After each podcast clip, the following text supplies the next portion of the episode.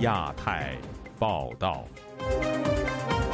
各位听众朋友好，今天是北京时间三月三十号星期三，我是韩青。这次节目的主要内容有：美国商务部长雷蒙多会晤中国总理李强，学者质疑美中关系难以维稳；中国鼓动反日宣传，禁止水产品进口；日本或向世贸组织投诉。国际社交媒体平台脸书启动大规模清理中国网络水军行动，一国两制承诺落空，香港粤语团体港语学被迫解散，台北市长蒋万安出席上海双城论坛。欢迎您收听亚太报道。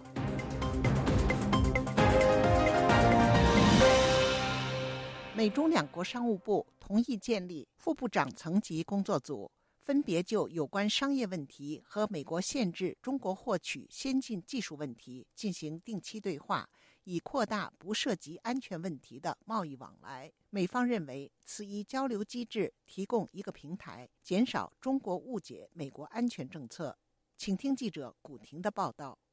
周二下午，中国副总理何立峰和到访的美国商务部部长雷蒙多见面时表示，希望双方共同努力，务实落实两国元首去年在印尼巴厘岛达成的协议，以及在早前美国财政部长耶伦访华期间基础上深化共识，加强合作。雷蒙多发言时则指出，负责任管理美中贸易关系对两国以至世界都重要。他强调，美方保护国家安全不会妥协，但同时表明不会寻求与中国经济脱钩，也不会阻碍中国的发展。就在前一天，雷蒙多与中国商务部部长王文涛举行了两个小时的会谈。美国商务部在声明中表示，美国和中国同意建立副部长级工作组，负责商业问题以及出口管制、执法、信息交流。时事评论人士郑旭光周二接受本台采访时说：“包括有一些呃摩擦，可以在这工作机制里得到解决，这是一个稳定双经贸关系的一个举措。”呃，另外一个呢，就是两国的商务部长每年至少见一次，呃，这个也是一个非常有诚意的一个做法。现在经济的国内的状况咱就不用说了，嗯，应该说非常危险。贵州一大学退休教师彭先生认为。美中两国成立寻求解决贸易和投资问题的方案的工作组，仅能解决一些小问题，因为政治正确和行政命令在中国高于一切。他对本台说：“现在美国人他不愿意在这个关键时候跟中国撕破了，但是他给中共的脖子那个绳子不会松开的。王涛不是刚刚从南非回来吗？你懂外边的事，呃，没用。”你要懂公理的，否则的话你啥都干不了。现在国务院都都不懂公理的事了，你说他王文涛能懂多少？美国商务部部长雷蒙多表示，美中多数贸易投资不涉国安问题，美中保持稳定经济关系极其重要。中国商务部长王文涛则称，中方准备与美方共同营造更有利的政策环境。据中国商务部网站消息，中国商务部长王文涛重点就美国对华“三零一”关税、半导体政策、双向投资限制、歧视性补贴、制裁中国企业等表达严正关切。财经评论人士蔡胜坤接受本台采访时说：“美国对敏感技术出口中国采取了严密管控，但在政府标准以下的低端芯片未采取封锁措施。”蔡胜坤认为，雷蒙多访华更多的是带着拜登政府的特殊使命，并了解中共二十大以来中国对美商务贸易方面的立场。自由亚洲电台记者古婷报道：中国针对福岛核电站排放废水而全面禁止日本水产品进口后，日本政府本周二表示，可能就此向世贸组织提出申诉。近年来，中国当局在涉及新冠病毒溯源、台海局势及人权等问题上，往往出于政治目的而采取经济胁迫甚至霸凌行为。那么，国际仲裁机制能够改变北京的行为方式吗？请听记者凯迪的报道。日本政府周二表示，有可能将中国告上世界贸易组织，促使北京撤销日前针对所有日本水产品的进口禁令。据路透社报道，日本外务大臣林方正当天对记者表示，日本将在世贸组织架构下采取各种途径，针对中国水产品禁令采取必要行动。经济安保大臣高市早苗则表示，如果通过外交途径向中国提出抗议无效，向世贸组织提出申诉可能会成为一种选择。美国智库哈德逊研究所的国际经济和国安问题专家沃特斯告诉本台，向世贸组织提告恐怕难以有效阻止北京的霸凌。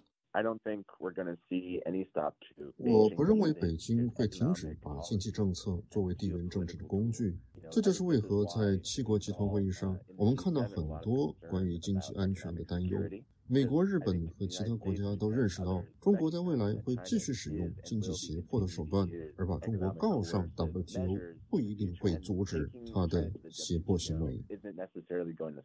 莫特斯表示，日本应该诉诸 WTO，并很可能赢得仲裁，但仲裁可能耗时很长。同时，世贸组织也无法强制中国必须取消禁令。美国南卡罗来纳大学艾肯商学院教授谢田则告诉本台：“我相信这个，实际上中共最后呢，他可能不会说以轻易的接受 WTO 的裁决，但是他因为他自己的经济受到了这个伤害，那最后恐怕也不得不悄悄的偃旗息鼓。”由于官方持续渲染日本核处理水排海危害国民健康，以此煽动民间情绪。过去几天，中国正掀起新一波的反日浪潮。据路透社等多家媒体报道，日本企业和公共部门正不断收到来自中国的大量骚扰电话，抱怨福岛排放核废水。北京的日本驻华大使馆用地内则被人抛掷砖块，并接到骚扰电话。中国各地还出现了抵制日货的行动，也有中国前往日本的旅行团被取消。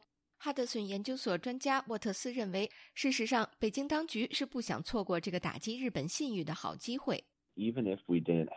即使没有戴维营的峰会，没有更早些时候的七国集团峰会，北京也不会让这个机会溜走，因为日本正趋向于对中国以及中国的做法采取更加鹰派的看法。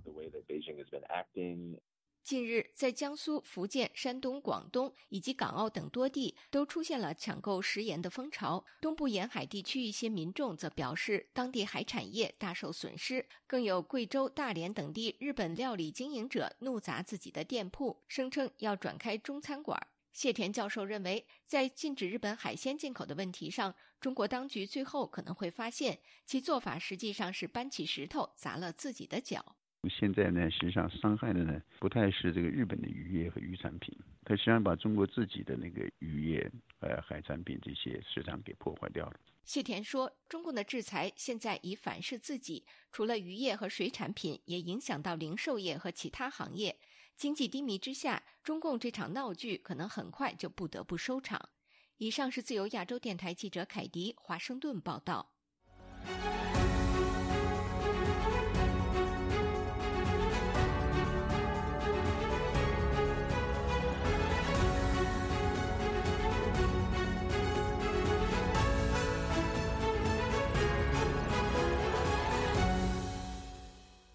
八月二十九号，国际社交媒体平台脸书的母公司 Meta 宣布，数千个与中国政府有关的可疑账户已被移除，而这些账户是中方影响网络舆论行动的一部分。有学者指出，另一个国际社媒平台推特才是中国网络水军的重灾区。请听记者经纬的报道。据法新社本周二报道，美国科技公司 Meta 当天证实，相关行动已清理了约七千七百个脸书账户及相关页面、群组等。该公司已发现这些可疑账户与中国执法部门有关人员的关系。这些账户是中国实施的垃圾伪装在线影响力行动的一部分，但该行动基本无效。该行动的意图是在线渲染中方叙事，并批评美国等西方国家。Meta 的季度安全报告显示，这些账户经常发布对中国政府，尤其是有关新疆的赞扬内容，以及对美国和西方外交政策的批评等。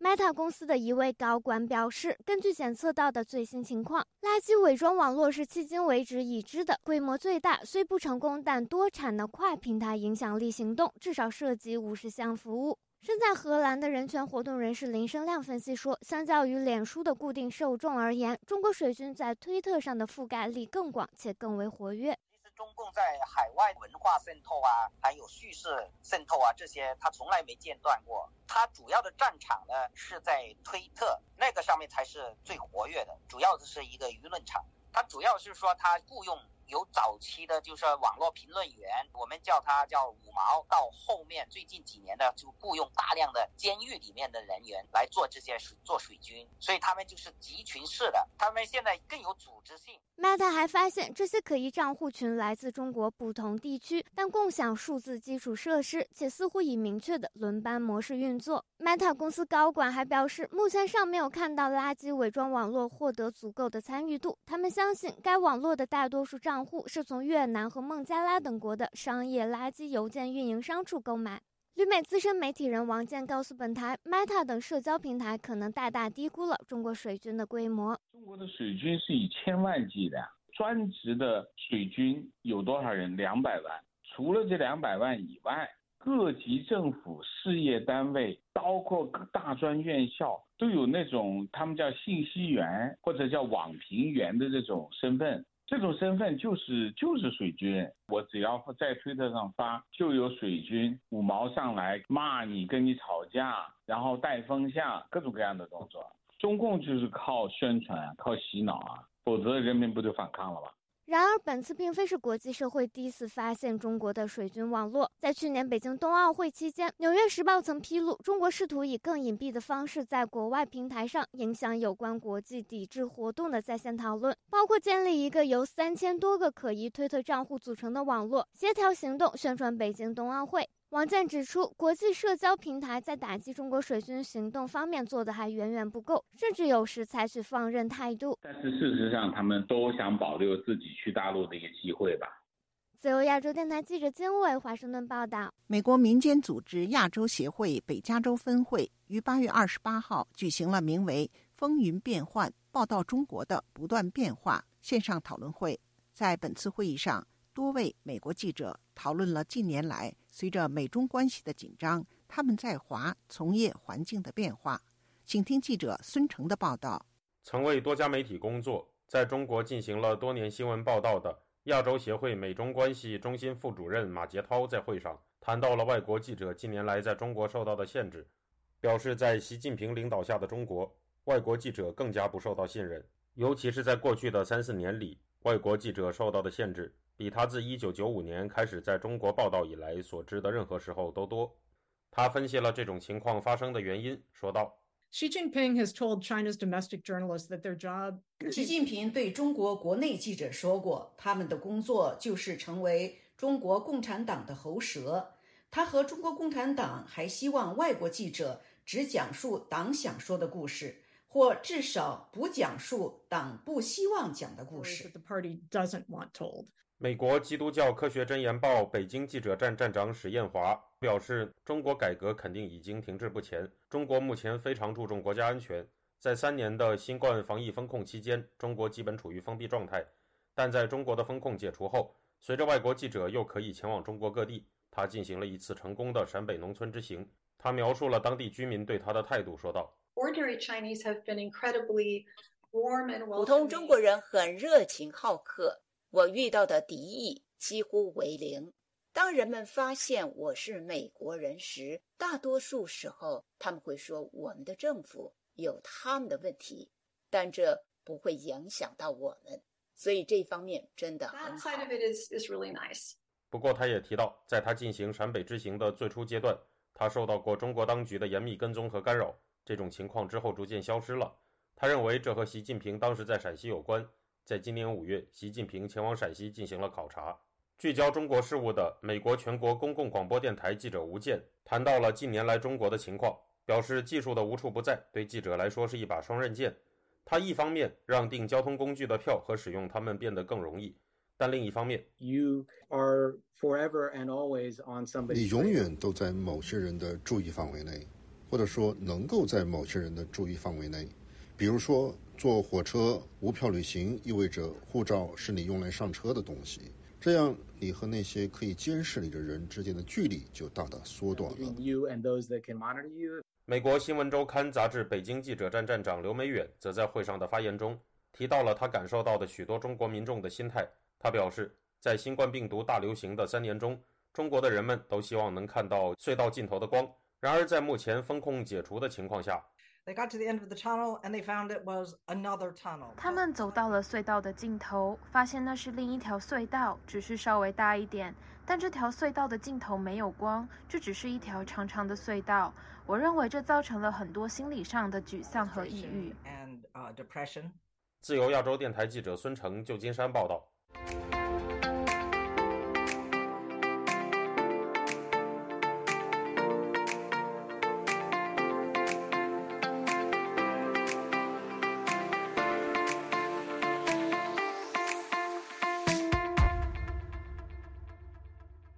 因涉嫌触犯间谍罪被中国当局羁押的澳籍华裔作家杨恒军，传出身患严重肾病。外界估计，被视为政治犯的杨恒军患病已久，质疑中方刻意隐瞒他的病情。请听记者高峰的报道。澳大利亚驻中国大使馆职员上星期到北京丰台区的国家安全局看守所看望杨恒军。当时，杨恒军引述医生的话说：“他的肾脏有囊肿，暂时没有治疗方案，但如果病情恶化，可能需要动手术。”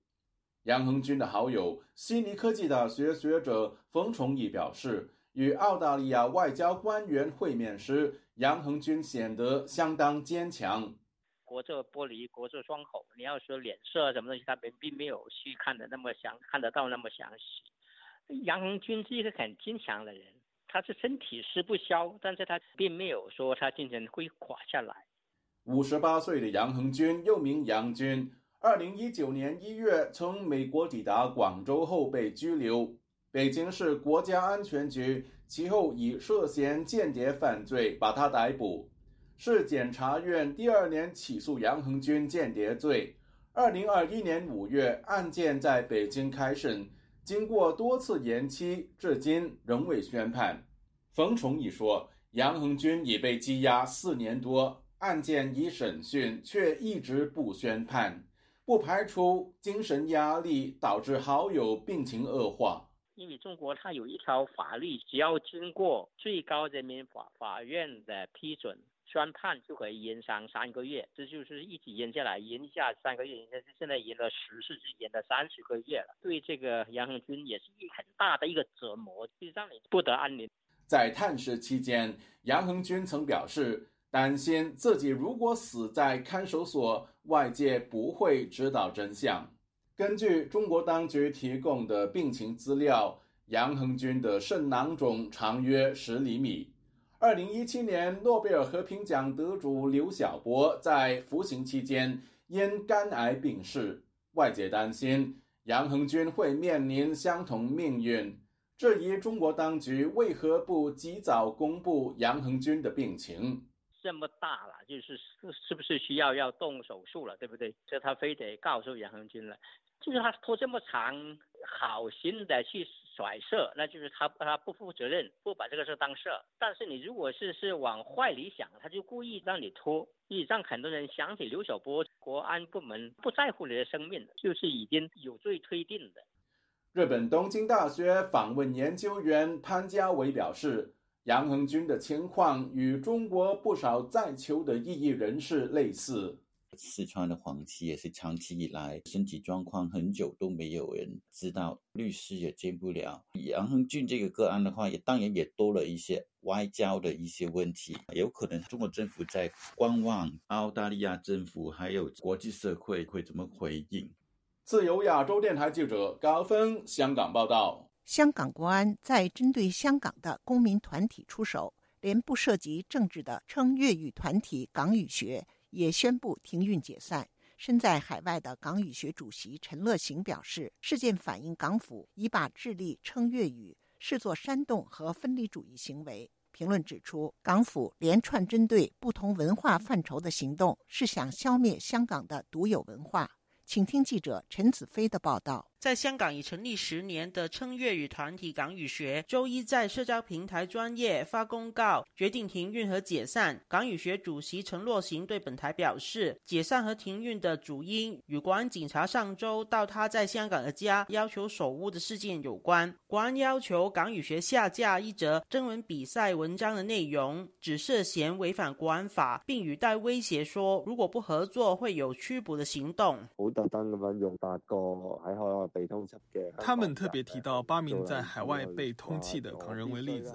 要求我必须要把有问题的文章下架，否则我会成为第九名被通缉的人。他们又向我家人说，如果他们不合作，警方是有权拘捕我的家人。事件使我相当不安，完全没有想过会发生这样的事，也不知道为何一篇小说文章会违反国安法。他表示，这一次是港语学成立以来第一次被国安找上门，强调港语学不是政治团体，不相信国安只是为了一篇文章采取行动。又说港语学因为推动粤语而被针对，已有潜力。二零年咧申请社区撥款嗰时，其实有一啲建制派系将我哋标签做。二零二零年申请社区拨款时，曾有建制派组织把我们标签为激进和反中团体。在今时今日香港，提出任何支持本土文化的提议或倡议，很容易被标签为带有港独想法。广东话已成为被针对的目标，像是我们提出反对强迫讲普通话的倡议。在政府眼中，已列为煽动、颠覆或分离主义的行为。他表示，考虑可能要面对的法律风险，解散港语学的同时，他也被迫不能回港。又说，事件对其他努力保育香港文化的团体造成打击。至于针对港语学的行动目的，警方的回复只表示，任何行动均按照实际情况依法处理。前香港众志副主席兼关注香港文化团体 Continue 创办人郑家朗表示。虽然香港的公民社会在国安法后受到很大的打击，但还有不少人继续做香港本土文化保育和粤语传承的工作，认为这次事件有指标性。一个广东话嘅征文比赛，去推动广东话教育嘅组织，因为一次广东话征文比赛和一个推动保育广东话的团体，以国安法之名被处理，是很危险的事情，正反映政府是保育广东话的行动是软对抗行为的一种。我非常担心未来坚持讲广东话，不说普通话或不写简体字，是否已变成对抗国家的行为，使推动广东话也变成犯国安法的行为呢？时事评论员双普表示，从宏观的角度看，针对港语学的行动与北京港府想要把香港独有的文化消灭有关。就亚洲电台记者陈子飞报道。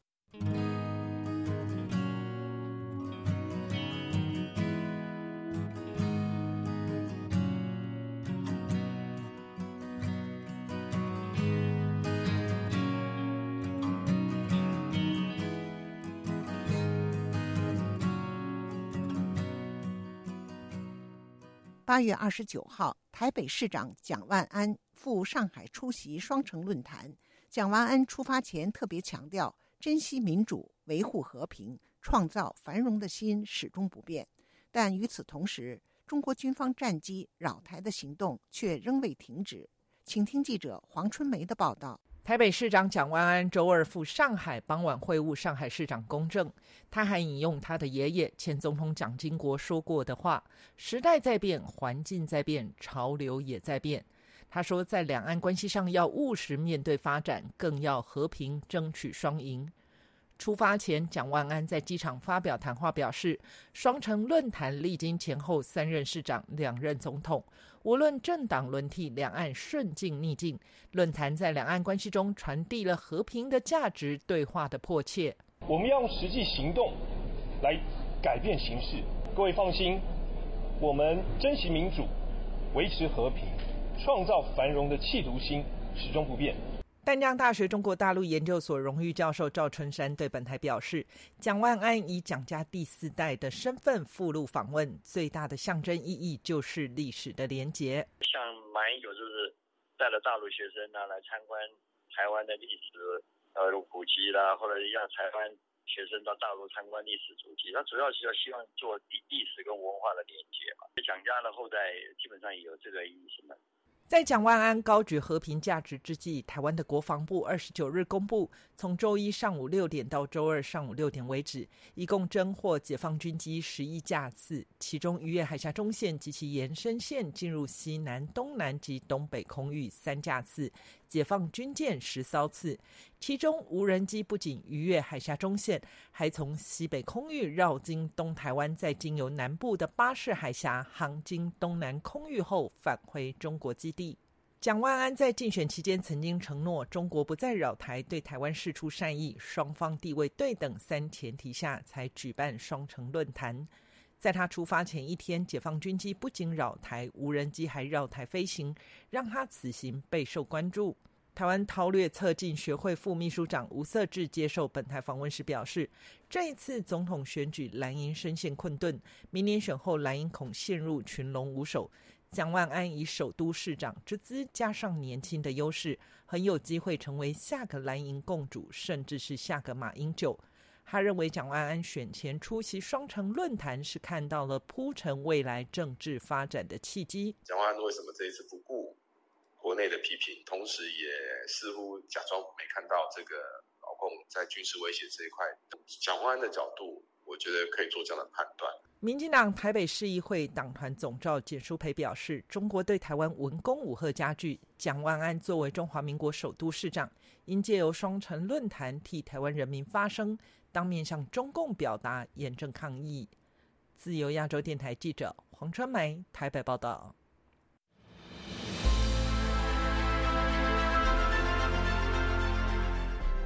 用暗网访问自由亚洲电台，避开老大哥的眼睛。为了协助读者能够安全的获取被中国政府封锁的新闻，自由亚洲电台联手开放科技基金，为公众提供暗网入口。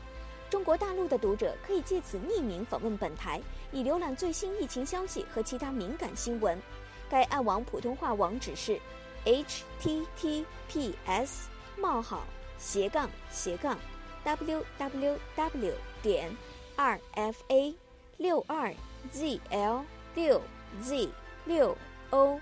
w m t l f 点 o n i o n 斜杠 M A N D A R I N 斜杠，读者可使用基于火狐的洋葱浏览器，匿名访问以上网址。该浏览器最初由美国海军研究实验室设计。可以通过像洋葱一样的多层加密结构，屏蔽互联网用户的地点和身份，绕开政府的审查和监控。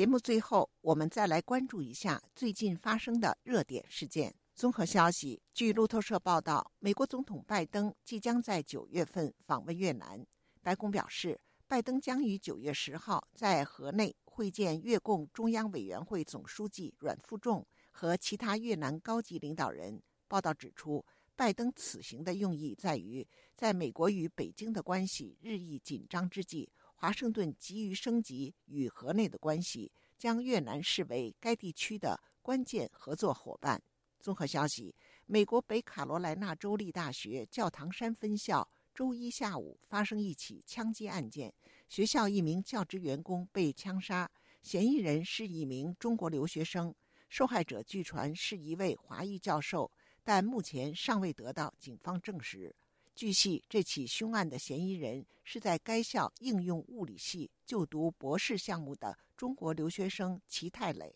综合消息，日本共同社报道，日美韩二十九号。在韩国南部济州岛以南的公海上实施了旨在应对朝鲜弹道导弹的防御训练。由于朝鲜发射军事侦察卫星等正在提升的核导弹技术，日美韩此举意在加强防卫合作。综合消息：去年十一月发生的河南安阳火灾事故造成四十二人死亡。近日，由中国官方宣布，河南省副省长孙守刚。和中共安阳市委书记袁家健负有领导责任，但仅给予党内警告处分。听众朋友，自由亚洲电台的亚太报道节目到这里就播送完了，感谢您的收听，我是韩青，我们下次节目再会。you